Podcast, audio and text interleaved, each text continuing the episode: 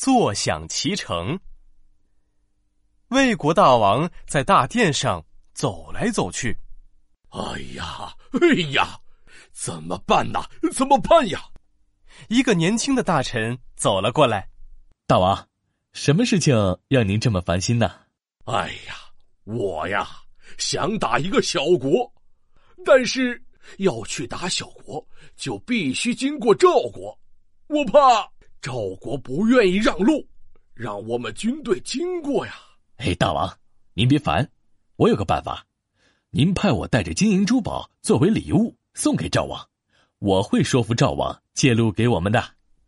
魏王高兴的直拍大腿，嗯，嘿，好，好，好，我给你金银珠宝，你马上出发去赵国。于是啊，年轻大臣就带着整整一马车的金银珠宝出发去赵国了。车队很快就来到了赵国。赵国百姓们议论纷纷：“哎呦，这辆马车上装的是什么呀？好晃眼呀！呃，好像是金银珠宝哎。听说是魏国派大臣给我们赵王送礼物了。”赵王请年轻大臣来到了宫殿里。赵王望了望堆成山的金银珠宝，问年轻大臣：“无事不登三宝殿，你们魏国想干嘛？”尊敬的赵王。这是我们魏王送给您的见面礼，少来这一套，有话快说。哈哈，是这样的，我们魏王呢想要攻打一个小国，但是要攻打小国必须经过赵国，所以我们想请你们借一条路，让我们魏国军队经过。赵王捻着胡子想了起来，攻打小国，带兵借路，这这件事。事关我们的国家安全，我要讨论讨论。赵王站了起来，对年轻的大臣说：“这个问题比较重大，我要先和我的大臣们讨论一下。明天你再来吧。”打发走了年轻大臣，赵王把大臣们叫来了，问大家：“你们说，我们要不要借路给魏国？”大臣们议论纷纷：“哎呀，那可不行！怎么能借路给赵国呢？”他们带着士兵太危险了，我们为什么要帮魏国呢？不借。这个时候，一个壮壮的大臣走了出来，说：“借？为什么不借？这对我们赵国是大大的好啊！”赵王饶有兴趣的眯了眯眼睛，问道：“哦，你说说，好在哪儿？”大王，我们同意借路有两个好处。一是，如果魏国没法打败小国，那他的国力会削弱，我们赵国的势力就会更大。这第二点嘛，别卖关子，快说快说。嘿嘿，这第二点，如果魏国灭了小国，他们回城一定要路过我们赵国，到时候我们就让他交出小国，费力的是魏国，到头来坐在这儿什么都没干，却得到小国的是我们赵国。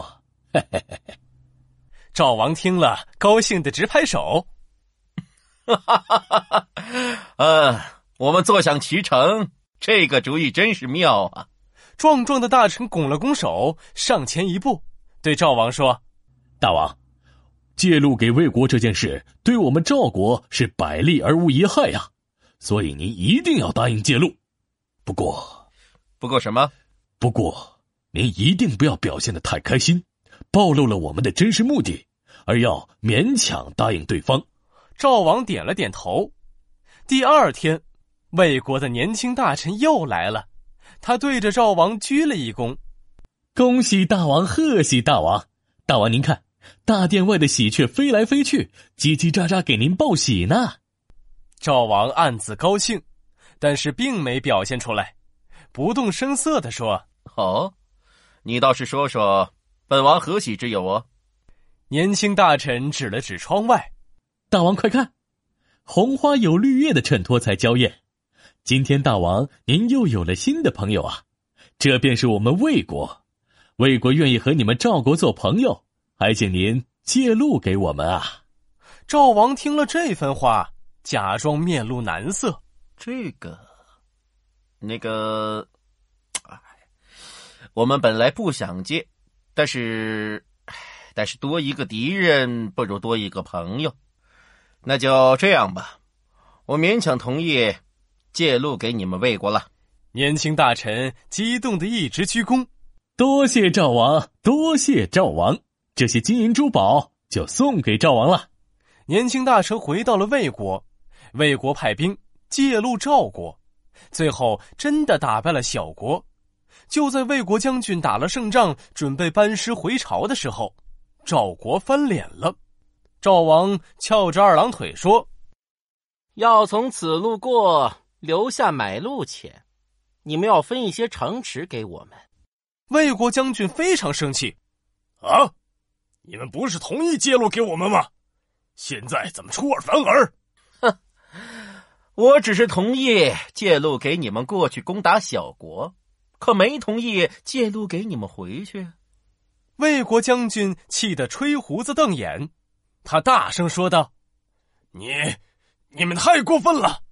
出兵出力攻打小国的是我们魏国，你们赵国什么都没做，分明是想坐享其成。”坐享其成的故事出自《战国策·燕策一》，享指的是享受，成指的是成果。这个成语比喻自己不出力而享受别人取得的成果。